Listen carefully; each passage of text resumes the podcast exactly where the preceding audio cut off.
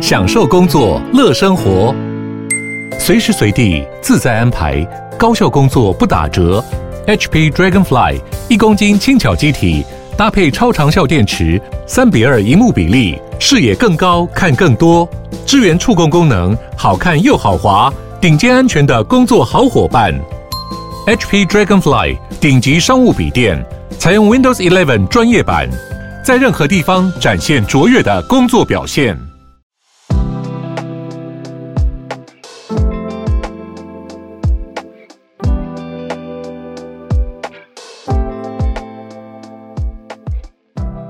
早安，大家早安。二早安，大家早安，欢迎大家加入今天一月十七号星期三的全球串联早安新闻。大家早。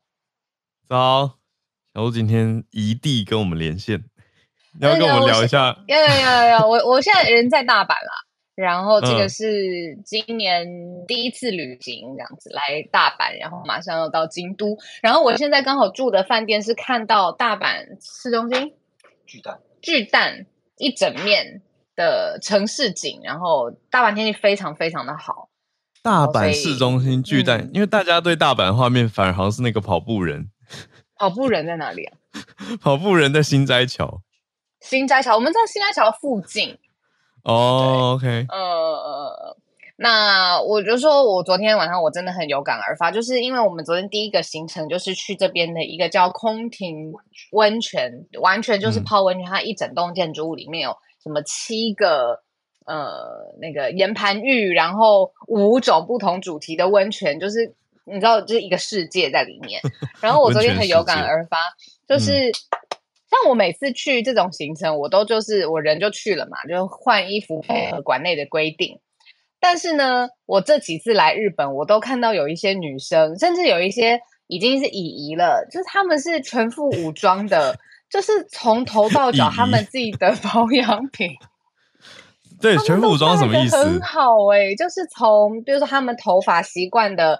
发膜，然后他们、哦、完全是空手的相反就对了。对，相反想好他去那边要全套保养，要干嘛？对，没错，然后去角质自己带，然后他也会非常的遵守规定，就是。当然，公共空间他不能做这些事情，但是他自己，比如说洗澡的地方或换洗的地方，他就会非常注意的敷手膜、脚膜，然后眼膜、发膜，然后对啊，然后呃，刷牙，就就是我觉得我 一般人不会做的事情。他们就是我昨天就有感而发，我觉得他们就是不放弃任何一个时刻，要自我管理，要变美。就是变好看，状态要变好，就是连姨也是这个样子。对啊，我觉得这个，我我我是蛮好奇，我自己的经验上，男生男生好像比较不会看到男生的更衣室这边出现这么完整的全套保养，稍微比台湾多一点，因为男生那边也会多一些，呃，要怎么形容？类似也不是，就是古龙水嘛，或发油嘛，就感觉是。就是他设计好，就是哦，希望你坐在镜子前面，稍微自己打理一下，这样子的的感觉，哦、是那个气氛是感觉到的，可是没有像你讲的这么完整。对啊，他就是他活在这个世界里面当皇后，他就是会在 那种桑拿结束之后很养生哦，自己泡茶，然后呃到了泡大温泉的地方又自己补水，然后又。就是各式各样能够做的很好的东西，这边的女生，或者是他们也是游客，我不确定，因为我不可能去跟人家攀谈。嗯，然后我昨天我昨天写 IG 的时候，我还在想说，天呐，如果大家知道我在里面这么仔细观察大家用什么产品，会不会觉得我很变态？我也在观察别人自我管理的 people。好猛哦，self care 机制，哎，这很特别。对啊，哇，嗯。我们今天还有时间聊，哎，好像也八点八分了，还有时间聊你昨天看的 Michael Caine 阿福。我可以少讲两句，因为太特别了。好啊，好啊。嗯，对啊，就是小鹿昨天移动到大阪嘛，然后我昨天呢没有特别移动到哪里，我在台北，可是看了一个电影，是蛮多蛮多，应该蛮多影迷的，他年纪很大的一位演员，这样将近九十岁的 Michael Caine。他的息影之作，他自己对外这样说的，那也是最新的一部电影，叫做《一个人的逃亡》。嗯，那很特别的是，他是怎样的逃亡？他讲的是一个，嗯，二战老兵在老人院的逃亡，嗯、他逃亡去参加诺曼底登陆的七十周年活动，等于从英国逃到 跑到，就自己跑出养老院，那跑到法国的海边嘛。嗯，可是整个故事是真实的故事改编的，就真的当年有这样的一位长辈，真的这样的一个老兵，那就是在 D-Day 当天七十周年当天跑去那个海边去。算是怀念缅怀自己当年跟同袍的一些情谊，跟当年战争的一些残酷。嗯，我觉得是很特别的电影，而且重点是 Michael Caine 真的超级会演的，然后演他老伴的女演员也超级会演的，所以我觉得还蛮推荐给大家可以去看。而且我比较惊讶的是，这战竟然是真实事件。嗯。那那你在看他的时候会不会带入阿福感呢？因为我看他每次演其他作品，我都一直一直没有办法。我跟你讲，一个演员最好跟最糟糕的状况就是他有一个太太成功的角色了。对，就米高可能因为他在《黑暗骑士》系列里面的阿福管家那个形象实在是太让人有安全感了。我觉得真的的确是，嗯、的确是他很有那种英国绅士感了。那那可是他因为。真的是很强大的演员，所以演什么像什么的。我觉得倒还 OK，就是没有一直一直太强烈的拉走，没有，我觉得还好。就是那我挑战你，你觉得他有办法演一个反派吗？可以耶，我觉得以他演技完全可以。没有 OK，对，但但他我觉得他这部也很特别，是说他有讲他在受访问的时候讲了一些话，我觉得很有趣。他说，嗯，真的很特别。他说很少电影的主角会设定八十五九十岁的男人。这么老了，嗯，对啊，我说，哎、欸，对，这是蛮少见的，的确，嗯，前一部我想要类似的是约翰霍普金斯，呃，不是约翰霍普金斯，讲大的安东尼霍普金斯，就是人、哦、人魔的，对对对，嗯、他演他演一个失智的父亲嘛，嗯，对，那个也是。难得年纪很长的男主角，而且是主要角色这样子的的剧本。对，总之就算是跟大家推荐吧。我觉得这部片还蛮特别，最近要上映。嗯嗯嗯嗯嗯，呃，非常喜欢他这个演员。我刚才想了一下，就是他除了阿福这个角色很让人有安全感之外，嗯，天能里面他是把黑卡给那个男主角的人，所以这个很有安全感吧？就是说你先救国家，然后再来讲这个报帐的事情。然后 Inception 里面他是接所有家人回家的爸爸呀，他就很适合演那种。知道很多秘密的长者，对，对，很适合演这种角色。对啊，然后提出援助，然后给你爱、沉稳、支持，但但他又看起来可能说破，对，但他他沉稳，但他有可能是坏人。我觉得他的表情是有一种神秘感的。这个一个人的逃亡，所以跟小鹿聊了一下昨天我们各自不一样的特殊体验。好，我们今天来盘点一下四题国际题。我们今天的社群时间之后呢，接着的四题，第一大题，等一下也跟小鹿很有的聊的是川普在美国现在选举的现况。哇，这么快，我们台湾选举才刚聊完，美国的初选，各个党内各州的党内初选就已经开始出现了。爱荷华州这边，川普出现了很明显的压倒性胜利，那代表什么样的意义呢？嗯，我们也看到爱的爱荷华州。美国这边的州嘛，有一些企业家还出出来退选哦，然后说改挺川普，这样大的转弯跟态势，我们大家来看。第二题则是世界经济论坛，呃，WEF World Economic Forum，现在在瑞士达佛，每年这个差不多这个时间在举行嘛。那比较明显的看到一种竞争关系跟较劲的态势，是中国跟欧盟之间，刚好延续昨天在讲的中国对于。瑞士单方面的开放免签优惠，那就是在对瑞士极力的表现。中国现在希望 给他们一些优惠啊，等等。那在世界经济论坛就是在达佛，就是在瑞士。嗯、那李强出席嘛，他也讲了蛮多话的。第三题则是南韩在晶片制造方面呢，有了一些新的举措，而且看起来是大力的要发展晶片，似乎是瞄准了。台积电吗？或者是很多半导体的竞争？我们来看看第三题。最后一题则是延续之前讲到苹果的一些呃手表的争议，特别是特特别几个功能的争议，包括了血氧量测的功能，现在已经确定要从 Apple Watch Nine 跟 Ultra Two 移除掉这两个功能了。好，那我们就先从爱荷华州初选的川普胜利开始讲起嘛。好，这个就是昨天晚上我在日本，我就是看电视嘛，然后在看日本的电视台做什么事情。嗯、这个无疑是每一节新闻重点的第一则头条，而且我看到很特别的状况，是因为我昨天不在台湾，如果大家有印象的话，可以跟我说。嗯，就是我看到的日本人怎么做这则新闻呢？他们各家电视台都直接派人直接到了爱荷华初选的现场了。那这个地方就是爱荷华州，昨天发生了什么事情呢？就是美国共和党的初选。那为什么这个地方这么重要呢？这是每一届总统初选的第一站，都是在爱荷华州。它就是初选的日期是早于其他地方的，所以在全美国，这个都是非常。呃，关注的竞选的地点，那因为他会第一个曝光，所以在这个里面这个场合得到第一名的候选人，他的声势就会整个拉起来。那因为美国过去的选举已经做了很多届了嘛，那这个有一点像是我们的呃天域里，就是有一点那种指标性的试金石的感觉，然后再来就是它会影响整个后续的初选的动能。那像接下来呃，昨天是爱荷华嘛，接下来一月十。三哎哎不对，接下来是这个下一个是 New Hampshire，就是会是不同的这个州会有呃不同的这个初选的日期，没错，嗯嗯嗯。那结果昨天党内初选第一站，呃，爱荷华州赢的人第一名就是川普，而且是一如预期啦。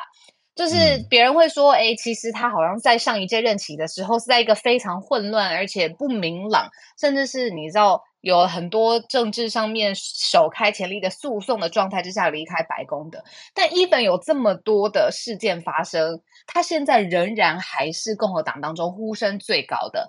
后面当然有 DeSantis，还有之前的驻联合国的大使 Haley，这些其实都相对来说没有像他一样有过这么大的声势，所以现在大家都说共和党依然是川普的共和党。那刚才有说这个爱荷华州，它既然试金石还有指标性这么强，那后续其实初选各个其他候选人的呃策略，就是要尽可能的缩短跟川普之间的差距，因为昨天差距是蛮大的。那另外一方面，民主党的时程就是今年八月份确认，以现在已经没有任何悬念了，就是会提名拜登成为代表民主党参选。呃，竞选美国总统大位的这个候选人，那所以就一路要看这个，他们叫 caucus 嘛，就是呃共和党的党团大会里面，在各个州办的初选，最后是不是都是川普是大赢家？嗯，应该说拜登他去年啦，去年八月就已经民主党提名好了。哦，去年八月，对吧？所以就提名了就，就是 已经提名，现在感觉好像四五个月，好久了，好久哦，早就决定好放在那边的意思，可是。反过来，大家一直比较关注的是共和党这边。那现在很指标性的爱荷华州第一个嘛，他开了第第一场。我觉得比较特别，是因为川普他从二零二一之后，那个时候白宫一片混乱，他离开白宫之后到现在没有这种大型的选举过。嗯，所以等于第一次让共和党人自己用选票来呈现他们的真正的立场，不只是民调。结果投出来很明显压倒性的胜利还是川普。不过好奇跟你小聊一个比较差题的是，我对于日本国际新闻的印象啊比较特别的是，你说他们都派人去了，对不对？可是他们没有他们，但他们没有很喜欢做 stand，对不对？他们是不是都有拍现场画面？可是没有跟棚内用台，像台湾很喜欢做是的主播棚内连线。哦没有没有，我昨天看到的就 stand，不，他们是做 stand。哇，嗯，而且我为什么我跟你说我为什么有印象，是因为。其中一位哇，真的拍谁？就是他，我看到的都是男士记者.就是在这个共和党初选的现场。然后其中有一位，他的头发的分线处理得没有 很好，就有点凌乱，就让我看他看了很久。这么重要的地方，然后但是他就是也在一个非常好的位置，光都很好，但是他的我觉得要怪的是摄影师怎么没有救他，就是提醒他。对，所以我有印象是 Stan，就是直接在镜头前面讲话。哦，可能太太。专注于现场的资讯跟新闻优先，但是摄我觉得摄影师 跟他，我觉得要盯一下摄影怎么没有救。那我昨天我就有很深的想法，就是我大胆的说一句，昨天应该没有台湾的记者，就是在共和党的现场，爱荷华的现场。对啊，这跟重视程度还有预算都有关系，市场规模等等的。那观众不能一方面又说就是哇，台湾国际新闻很差，然后但是这种重要的场合的时候，然后又好像没有什么商业模式去支持，比如说真的有人去好好的现场做报道，因为就算不是从台湾飞过去几个派驻在美国或其他地区的，的都已经收掉啦。嗯，对啊，好像报社好像还好一点，电视台就是都没有啦。你看范姐不都回来了？嗯嗯嗯嗯，对，又看到是新闻画面比较多。反而没有办法现场第一时间，嗯、当然也是看区啦。就是 如果是在华盛顿，可能就相对再多一些。你说记者、台湾记者媒体的资源，可是爱荷华州就嗯也没有派人飞过去的样子。好，大家看看啦，如果 有的话帮我们补充一下。好，那这是第一题。第二题来看到世界经济论坛，中国跟欧盟之间的这种嗯，算是明着较劲的声声浪吗？因为中国跟欧盟的代表刚好先后上台讲话，那李强是中国这边的总理嘛，所以就由他来代表，他就很强调要拉拢大家，要呈现一种，嗯，两个人都在讲重建信任，可是两个人的角度是不一样的。因为欧盟那边是主席范范德赖恩，啊，李强他上台讲是说，呃，他有几个点，主要是说不要大家碎片化，各自为政，他说应该要。结合起来啊，要信任啊，加强国际产业合作，供应链稳定，尊重国际产业分工等等。嗯、那还有说要创新合作啊，绿色发展等等。他说不要一边大谈绿色合作，一边设下绿色贸易壁垒，这个有一点针对欧洲。嗯、那最后也说南北要合作，哦，这是中国的几个强调点。那范德赖恩后来上台之后，他讲的角度，嗯，没有说到。直指中国，可是他一直强调民主的重要，他就一直讲民主体制啊，嗯、大家要自由，企业自由竞争，那保护智慧财智慧财产、产业资讯安全等等，这些都听起来还好。那后来比较明显，他讲出来的是说，乌俄战争造成的欧洲能源危机，其实就要大家小心，不要过度依赖一个企业或者国家，还有贸易路线。嗯，所以他才强调说，欧盟的绿色新政很大一个重点是。绿能经济的自立嘛，好，那可是这个绿能的回应，刚中国的感觉就是，嗯，还是两个角度是不一样的。那李强他就一直讲说要选中国市场，说这不是一个风险，这是一个机遇，然后还强调说他们保五有成功，就是二零二三年现在回顾去年的经济成长率，呃，GDP 成长率是有超过百分之五的，有百分之五点三，对吧？好，那就是。高高过去年，他们本来很紧张要保五的那个预期嘛，所以他也强调说、嗯、啊，这是中国经济还是在往上的啊等等。可是范德赖恩后来被人家问到，就是世界经济论坛的创办人问到他说：“哎，你提到这个 de-risking，你们欧盟的去风险化政策是什么的时候，他就比较明显讲到说，我们要降低自己对外界的依赖。他说，可是却他说中国啦，在降低自己对外界的依赖，可是又增加。”又又在拉拢欧洲，要对中国去依赖，嗯、所以他们才要欧盟才要提 de-risking，对，是欧盟自己要去自己的风险，嗯，避免过度依赖中国。对，这个又讲的蛮清楚了一些，蛮较劲的意味耶，我觉得，嗯，而且这一次我觉得可以小小补充，我刚刚也嗯很很快的再去核实一下我这边有的资料，就是我们每次讲 WEF World Economic Forum。它到底是什么时候发生的？是谁发生的？结果我这边查到的资料，我们过去也很少讲到这个人。其实是有一个人，Schwab，大家去呃翻译他的中文译名，可能叫史瓦布吧。他在一九七一年这个时候就已经创立了 WEF，而且他从那个时候到现在都是主席，就是创办人，到现在都是主席就对了。因为他过去是一个经济学跟工程学双。双主修嘛？这双轨道的学术研究背景，然后是在苏黎世大学拿到了经济学的博士。嗯、然后他就觉得这种经济框架上面的合作跟理论需要有一个实体的 meet up，就是从这个想法开始，一九七一年，然后创办了 WEF。然后现在你看，是世界各地的领导人会率这种大团，然后在国际的舞台发布重要讯息的场合。所以他的背景，他的这个身世是这样子来的，好特别。对，没有比较少去探究这个世界经济论坛的背景，是由一个人发想开始创办的，没错。嗯，而且我看他是用基金会的形式，他算是非营利组织。那就一直设置在瑞士。嗯，特别很厉害呢。嗯，一个人然后可以跨国，对啊，对，而且这个论坛可以做到这么国际级，几乎每年重要领袖都要出席参加，都要派人代表的一个形。我刚问了一下 ChatGPT，他这个人为什么有能力？就是我知道这些 hard data 确定了之后，我就说那为什么是他？ChatGPT 问说说，因为他有广泛的知识，有创新的思维，还有领导能力，这不是空话吗？GPT 说，为什么我要负责回答这题？你说的是空话吗？GPT 说 Why me？说你去问他。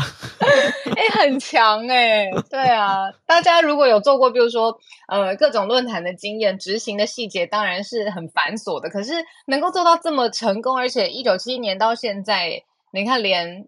嗯、呃，我们这次现在讲的新闻的主题都在这里较劲，对啊，很强呢。是，好，这世界经济论坛，我们看到第二大题，来第三题，我们来到刚说南韩在打造一个晶片制造区，这是怎么一回事？我们来跟大家整理整理一下这个晶片的战争呢、啊。嗯，我们来把这个资讯来跟大家来统整一下。就是其实，呃，台湾半导体在世界上面不能说扬眉吐气啦，就是一直是这个雄霸一方，绝对是有这样子的气势的。但是其他国家并没有想要，就是一直处于一个落后的状态。以亚洲来说，就是南韩的投入啊，包括人才、资金、研究，然后甚至是供应链上面的整合，其实一直都是很努力。所以现在有一个二零二四的新局面，就是南韩已经正式把这个。呃，南韩半导体要不惜一切赢得头筹，不要让台湾专美于前，甚至是要不要让美国跟中国专美于前的这个狠心跟决心公诸于世了。嗯，有一种倾国家之力做了一些政策，跟我觉得很大的一个重点是投资税收的减免。那先讲一下半导体在南韩的重要性好了，占南韩出口的总出口百分之二十，五分之一都是半导体，那更是占制制造设施的投资百分之五十五，过半。嗯嗯，所以南韩制造设施就是各种的机具投资里面，超过一半的钱都是进到半导体产业去了，所以可以说它是一个带动了韩国工业的大龙头。那尹锡悦是现在南韩的总统嘛？他就在演讲里面很多次讲到说，南韩要全力来赢这场晶片大战。嗯，所以他要很多东西，他要民营企业要创新，也要国家战略领导。那现在讲到去年一月，就去年差不多这个时候，南韩政府有推一个说新的他们的半导体企业的税收减免方案，那就是要让他们的供应链更强大、更安全。嗯嗯嗯，那其实为什么南韩这样子做，其实也是很有逻辑可循的。因为台积电排名第一，世界第一之外呢，接下来第二名三星就是全球第二大的晶圆的制造厂了。所以它并不是一个从什么后段班，甚至是从零开始，完全不是的。它是要集体直追，而且希望它可以赢得这场晶片的战争。那我们以前小的时候，其实有念过，南韩有非常特别的。政治经济的联动体系就是一个三角形，一个是呃政府，就像尹锡悦他先登高一呼，然后财阀会支持，嗯、然后再来就是中小企业，这三个环节，这三个三角形的一角都会很快的联动起来。所以呃，在过去车有一个这样子的呃南韩的历史，就是大厂嘛，然后现在是把这个资金挹注，还有政府的政策贯彻在晶片的这个领域当中。嗯。所以几个比较大的有名的，包括三星电子啊，还有 SK 海力士这些，他们在南韩的国内投资都会再继续增加。那还有一个比较特别的是，我们我之前没看过的一个首尔近郊的市，他们要打造成半导体的聚落，所以认识一下这个名字，叫做龙仁市。呃，龙凤的龙，仁爱的人，龙仁市。所以会是首尔近郊的一个半导体聚落，他们号称说要打造全球最大哎超级半导体聚落，那会有哪些？就半导体公司嘛，还有 IC 设计公司，相继都会来到这边设厂啊，或者是开立公司，变成南韩的半导体重镇。这个也是，也许可以看关注一下，或者参考一下，因为他们说在接下来二十年内会创造三百万个相关产业的就业机会。真的可以看出南海政府大量的投入。嗯，然后我刚刚也看到一个非常呃，怎么说幽默的一面吧。我觉得国际领导人哦，幽默真的是大加分，因为做的所有的事情啊，说的话都让别人放大检视嘛。所以你如果有一个幽默的能力，其实立刻那个气氛跟好感度都会变化的很大，就好感度就上来了。我怎么说呢？幽默，尹锡悦幽默，尹锡悦对，他就说他在世界各地跟领导人互相呃交谈的时候，甚至有些时候是有些攻防的时候，他说聊的最多的。刚刚就是我们讲的半导体，然后再来就是 BTS 防弹少年团，我觉得很幽默啊，也没有错啦。对，很懂得，就是这时候有一点缓缓。其实幽默而且又厉害的是，他等于带出了韩国两大强力产业嘛，没错，就是半导体跟娱乐。K-pop 或者 K-culture，、嗯、我觉得这都是南韩现在很强在为对国际国际输出的题目，所以看似笑笑的在讲一个轻松题，可其实是很有讯息的。没错。呃，然后我最后再补充一个，刚才就是浩尔带我们认识的这个在首尔附近的龙仁市。嗯、其实我觉得它很像有一点新竹的感觉，因为它原先是一个自然景观，然后还有住宅密集的住宅的现代化的住宅区域，很多人会在龙仁这边住，嗯、但是他会通勤到首尔市工作，所以其实龙仁自己本身。不是这个人哦，龙仁市本身也有很完善的生活设施啊，还有商业区。那本来就有一个自然景观，就是有呃山脉啊、森林啊、湖泊这样子，所以大家是可以在这边登山的。总而言之，它就是住、嗯、住非常的 friendly。那它在这边改建了之后，就等于是说，哇，让大家又可以在这边居住，又可以在这边聚落工作。嗯，一个园区的概念，可是号称全球最大，这个真的很很敢喊，也是很有野心，所以大家就继续看吧。好，我们要不要先进 SMC 找科学？等一下再把第四题聊一聊。对，等一下那个有比较不一样的一个科技题。好，那我们就来准备连线啦。来，邀请神内上来。有，OK，有神内早。早安，早安！我措手不及，我想说，好好，谢谢。Hello，早安，小鹿，早安，各位听众，早安，我是台湾台湾科技媒体中心 SMC 的执行长室内。对，我今天要跟大家分享一个，是半个小时前，就是八点的时候才呃公布的，对，一个最新研究，超新。可是乍听好像会引起两性战争的 对，对我，我准备好了，我在那个，呃，我在群组里面跟大家先预告的是，呃，就是这篇研究其实是想要知道到底男生是不是天生的就比女生要更会认路。哦，这我无法站，我真的没办法，我没办法认路。来，我来听，我我也只能同意你。我其实看了也是觉得，哦，对，应该是吧？对，对，应该是吧？为什么还要 don't bother？对，这样对，就是男生的。对，为何还要做研究？没错，这个这个研究它是发布在呃皇家学会开放科学的这个期刊，就是 Royal Society Open Science 这样。那研究者呢，主要是美国的心理学家。大家有听到我家的猫在叫吗？把门关起来。好可爱，还是要不要带它进来？不要，他最近真的是疯狂的，就是很多意见。开门了。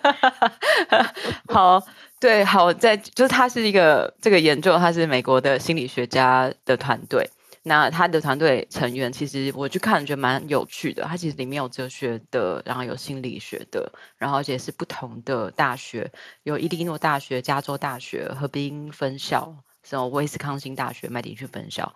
那这个研究他想要问的问题就跟刚刚讲了，就是男性男生的方向到底天生有没有比女生好？方向感对方向感。嗯、但其实，在研究上要讲方向感，它是一个其实你要细分的话，它其实有它你必须有非常非常多的能力技能，真的对，对你才有办法。那这个研究它特别在讲的是 navigation，就是导航。那如果我们要把它翻译的话，可能就比较像认路啦，认路找路。对，认路找路这样，就是你知道，你知道你在哪，你在你知道你在哪里，然后你知道你这个位置跟你周遭的或是更大范围的这个相对位置是什么关系，这样子。嗯，然后以及你可以去到那个地方，这样。嗯，好，这个其实是呃研究上常常会讲的，会提提到的性别差异。那这但这组科学家他们的研究发现就先。讲结论就是男至少男性的导航能力比较好这件事情，它不是呃，它不是天生的。嗯，这个差异很有可能是因为后天的经验和学习，而不是内建男生就比较会认路。好，这个我觉得这个 argument 啊，当我们看到他的实验的时候，我觉得这都还可以讨论。对，但是如果要很简单的讲，这篇研究它到底想要告诉大家什么，这个大概是它的结论。这样，嗯，好，好特别哦。对，好，那所以整体上男生还是真的在研究当中有出现导航能力比女生强的这个结论吗？或者这个是后天养成？对，虽然万般不想承认，但是过去的研究 都蛮支持这样的论点。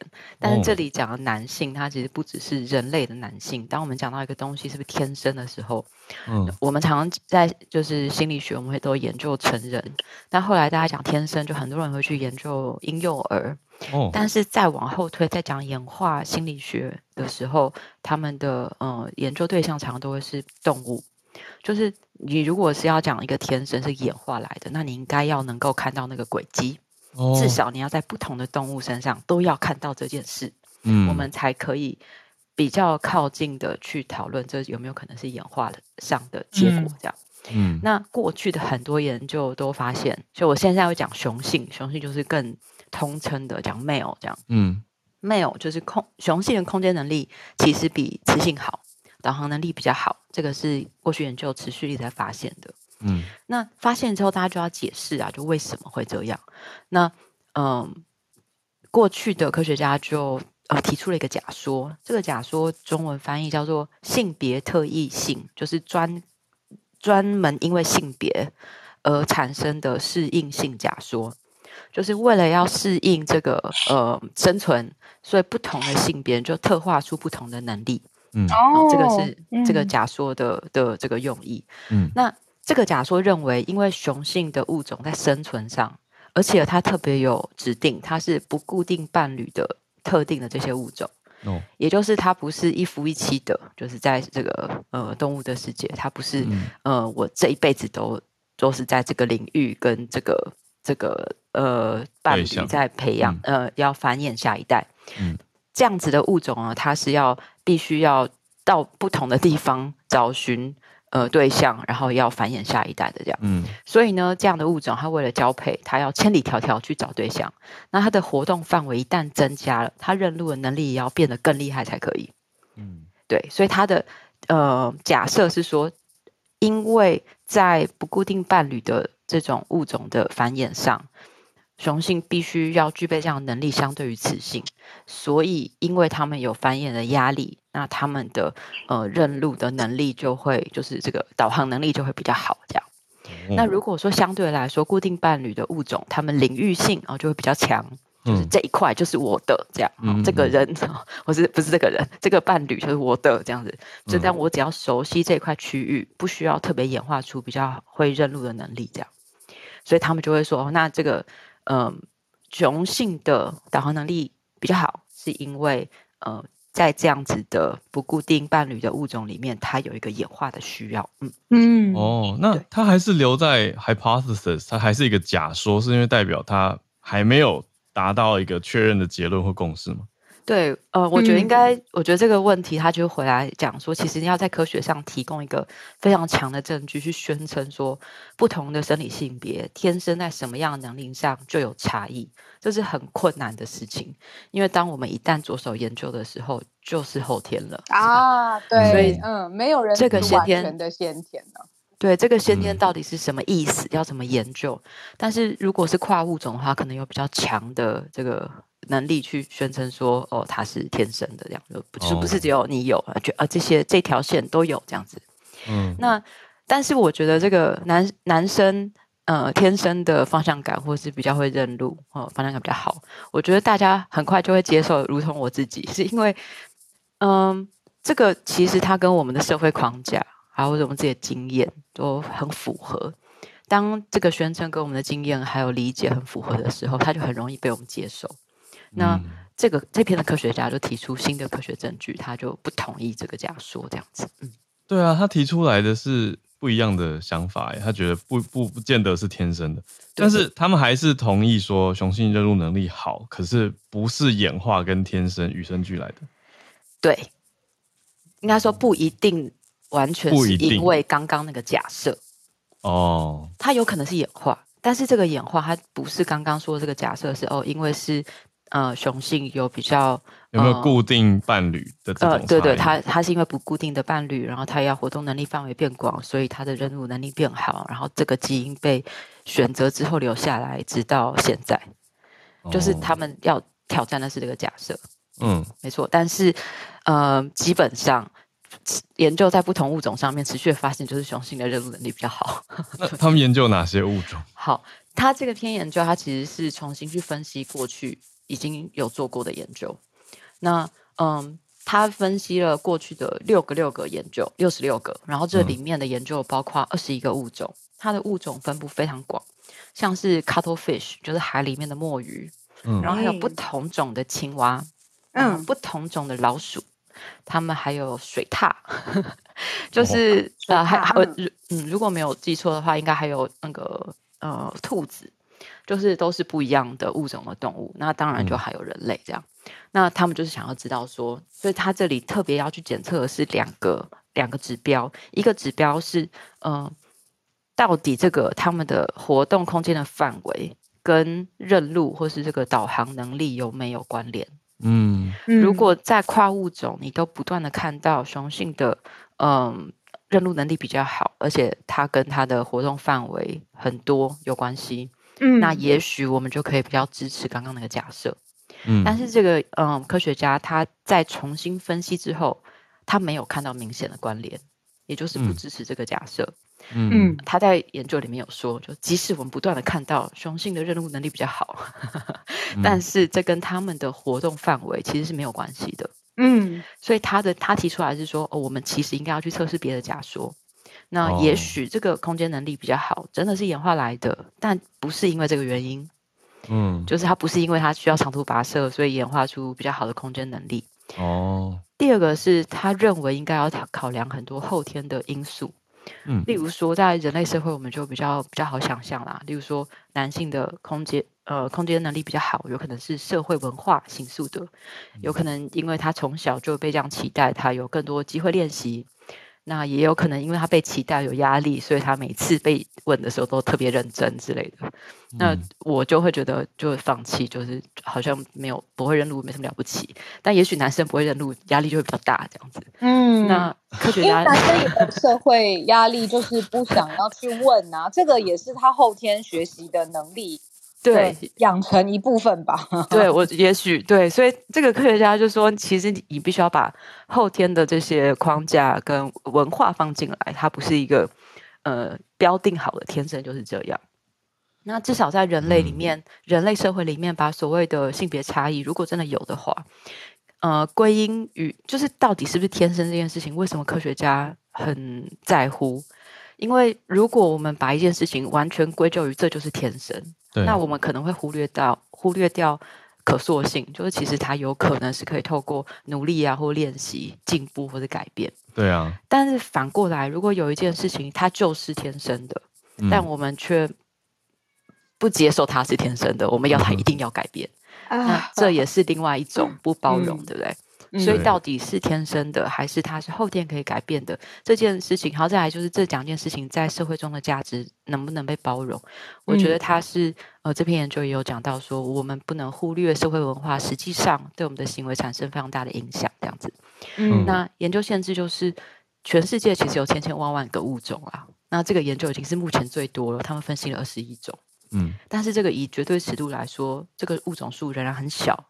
不过，虽然这已经是蛮好的证据来挑战原本假说，呃，但是我们仍然可以期待有更多的呃物种研究，可以让我们更清楚这件事情。这样子，嗯嗯嗯对。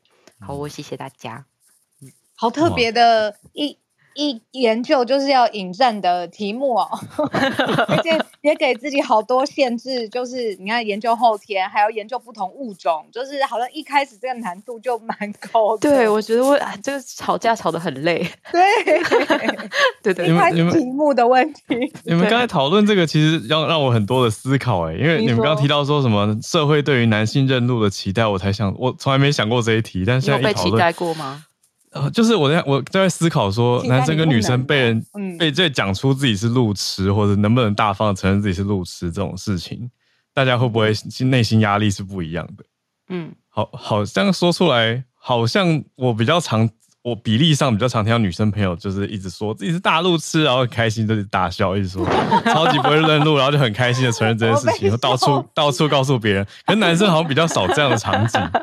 对对对，没错，好像是真的耶。你们讲完以后，我然后我还甚至思考说，我有被期待要会认路嘛？就是开车的时候都要很知道自己开到哪里去。啊，我甚至想说，会不会跟打电动认空间有关系？我觉得这些都都是很有趣的，可以研究的题目。我曾经有打过一个电动，然后我其实非常会，嗯、就是一个杀僵尸的。你非常会，我非常会杀僵尸，但我每次都会死掉，因为我找不到路，找不到迷宫的出口。来对，我永远都会死在那边。对对，但就是嗯，好，对，好，我对不起，我想要那个宣传两件事情，没问题。一个事情是今天晚上在呃飞地书店，台北飞地书店，我们有一个讲座，然后呃讲者是上下游新闻台的记者林一君，然后他特别要来分享他做鸡粪调查报道的故事。你说鸡的粪便？就是对鸡粪，对对，他其实做很多很有趣的，就说鸡粪啊、鸡蛋啊，然后牛奶啊这样。然后我听过他的演讲，非常非常精彩，说他有。当时有给我开光的感觉，欢迎大家 开光，而且飞地是一个很棒的场地，我觉得你们做的事情都好有质感哦。因为我长期有在 follow 社内的 post，然后他的选的主题，然后集合的方式，我都觉得很棒。嗯，谢谢谢谢小鹿。然后第二个是今呃这礼拜六的呃一整天啊，单从早上开始有一个民主韧性论坛，它办在台大，我等下都可以把资讯贴上去。那呃。这里面会有很多讲者，但是我跟研究团队就是一个北医的老师徐慈宇老师，我们会有一个呃分享，就是我们其实之前在跟呃 IORG 的合作里面有在做短影音的研究，对于民主态度的行为实验。那我们其实，呃，我觉得研究结果蛮有趣的。然后在想大家选后，就可以好好来讨论一下，到底民主在这个选举中是怎么样被展现的。然后也欢迎大家来参加。嗯，没有这个我很有兴趣，短影音，因为我们才刚刚做完迷因政治对于这一次选举的呃开票节目，这是一环节嘛。但我们毕竟这只是自己的观感，那我不知道这种科学的方法去研究，比如说影片传播方式。嗯，会是怎么样的？我这个很有兴趣，神内。好的，好，那礼拜六如果你还在日本的话，我们可以之后再约。对对，好贴心，谢谢。好，谢谢大家，谢谢，谢谢神内。嗯，资讯可以再分享到社大社团。好的，没问题。参考，非常感谢 SMC 早科学每个礼拜给我们带来这么精彩有趣的分享跟整理。我们还有一题，那对。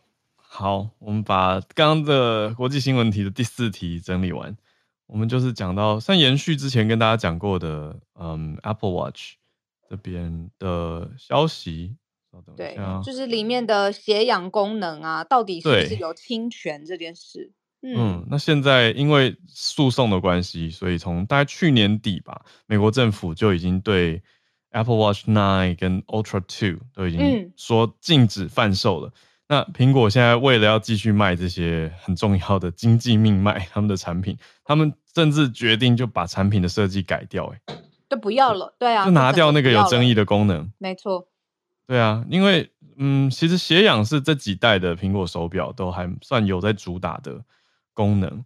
那就就是说，好像怎么讲？我想大家什么时候比较会测血氧？爬山的时候，或者是呃前几年 COVID 的时候，对，对大家就呃担心自己血氧太低啊，这时候在家要有血氧计啊等等。那算是因应这些越来越多人想要知道自己血氧状态的趋势，苹果就有了这个功能。可是却因为跟一家公司叫 Massimo，他提出了一个诉，嗯、对 Masimo，他提出了一个呃专利侵权的争议嘛。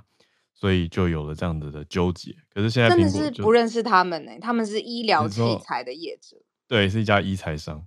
对啊，嗯，那就苹果就自己预防性的在去年底，就圣诞节前的时候，就直接从网站上面就撤掉了。那也因为有一个、啊、国际贸易委员会嘛，我们讲过这个 ITC 的禁令，所以他就跟美国苹果也继续上诉。他就提出动议说啊，可不可以再让这个禁令往后延延后啊等等？可是他现在很大的重点还是说要把血氧去掉，是这个消息的更新跟大家讲一下。那等于是说，他们把这个阉割版的，每次挑阉割版的词很难听，可是反正就是把这个功能去掉的版本要要推了嘛，那就可以让苹果至少还是预估可以保住大概一百八十亿美元的市场，可是不会因为诉讼的问题，对啊，侵权的问题，稍微还是可以继续卖啊，可是就是整个健康市场也遇到了很大的一个挑战。哎，我问你哦。少掉血氧测试功能跟技术的 Apple Watch 还可以用原价卖吗？我觉得可以。呃，对不起，讲出那个果粉的心声。我我刚刚第一瞬间这是一个直觉，讲出来可以，因为我、嗯、我的想象场景跟原因是我自己其实用买了这只新的以后，我超级少用这个功能的，反而让我觉得这个功能对我来说很鸡肋。可是我得强调，这是我个人超级主观的感受。可是你说它。可不可以直接 代表很多人都可以认定说不用降价也可以照卖？这个我我没有答案。嗯，因为我最近才看到，就是其实呃，苹果在全世界的定价策略是所有研究，比如说这间企业常常会在看的一个指标。比如说，它如果在中国稍微调降或稍微打折，这件事情就是可以蓬勃来写一篇的报道的。对，有啊，很爱写，他们很爱写说什么巴西的 iPhone 是全世界最便宜的。对，没错，因为世界各地有这么多不同的市场，你不论是文化、经济，甚至像这一次权利专利的这个部分。它都可以表现在它怎么定价的策略上面。那所以我刚刚才问说，哎、嗯，会不会有人真的是啊，为了血氧，比如说买这个给他的家人，然后现在 这个出货以后没有血氧了，就说那我干嘛呢？这种，嗯，对啊，嗯，有趣。我看到有他们有在讨论定价，嗯，有趣啊，嗯，我看一下哦，在讨论有比较便宜耶。哇，哇塞！似似乎有可能可以比较便宜，还大家还在还在讨论。哦，可是太多人，就是这是相关的资讯实在是太多了，就很多人都想要去找最便宜的哪里买啊什么，就看这些好像比新闻资讯还要多。而且我有一个很政治不正确的想法，就是啊，我们今天不是才刚介绍这个呃医疗器材业者嘛，Masimo，他。当然有这个血氧测试的专利，可是它的这个专利如果可以搭载着苹果的手机，让更多的人在健康跟自我照护上面有多的意识，那是不是他在捍卫专利的同时，真的要一步走到你要杀到绝路，让 苹果 直接把这个部分就直接拿掉了？毕竟它的专利也是搭载着这么好的苹果的基础，让更多的人可以用得到。这个功能啊，那现在是已经是双输的局面嘛？那可不可以都已经这么 进步的二零二四年了，保护到自己专利的同时，嗯、对啊，也可以让更多的人享受到这个专专利带来的好处。当然，我说这是政治不正确的想法，就是我完全是站在一个消费者的立场在想这件事情的。那搞不好一开始做出这样专利的科学家研究员是投入了非常多的心力，可是让更多的人可以分享到这样的成果。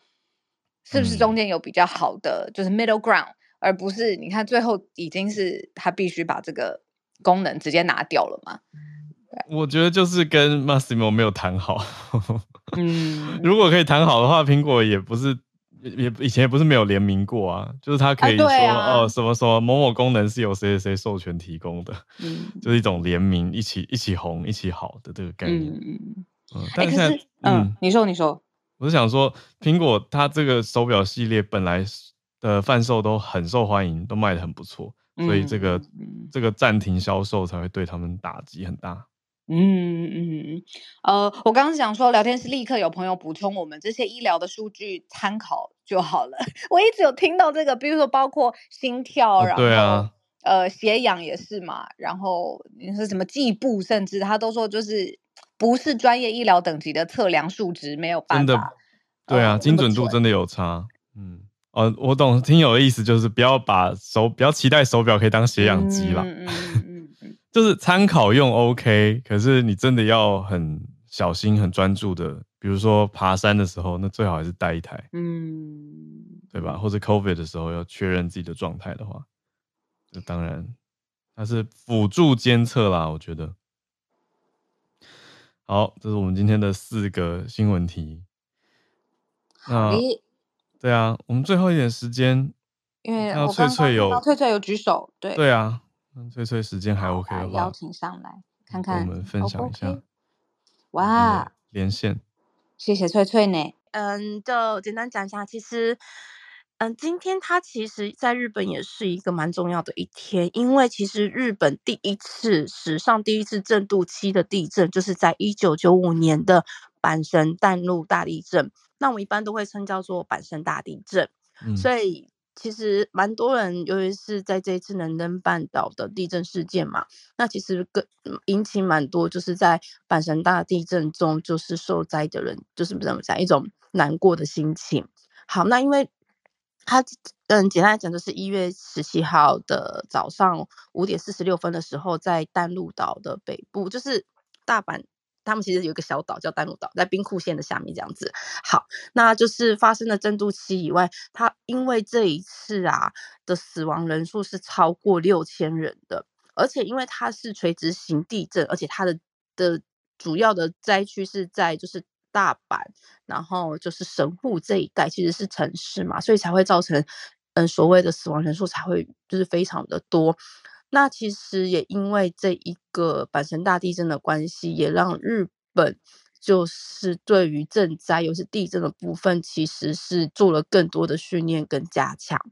好，那这一次呢，他们一样，就是因为地震是在早上五点四十六分发生的，所以其实，在就是阪神地区有蛮多地方，他们都有进行一些所谓的默，就是静默仪式。但是就在早上五点四十六分，那像他们自己本身也有做一个纪念馆，所以他们在纪念馆，然后或者是说在一些曾经发生地震的，就是商店街也好，他们其实都有做一个这样子的静默仪式。那当然，他们也同时对于这一次能登大地震的灾。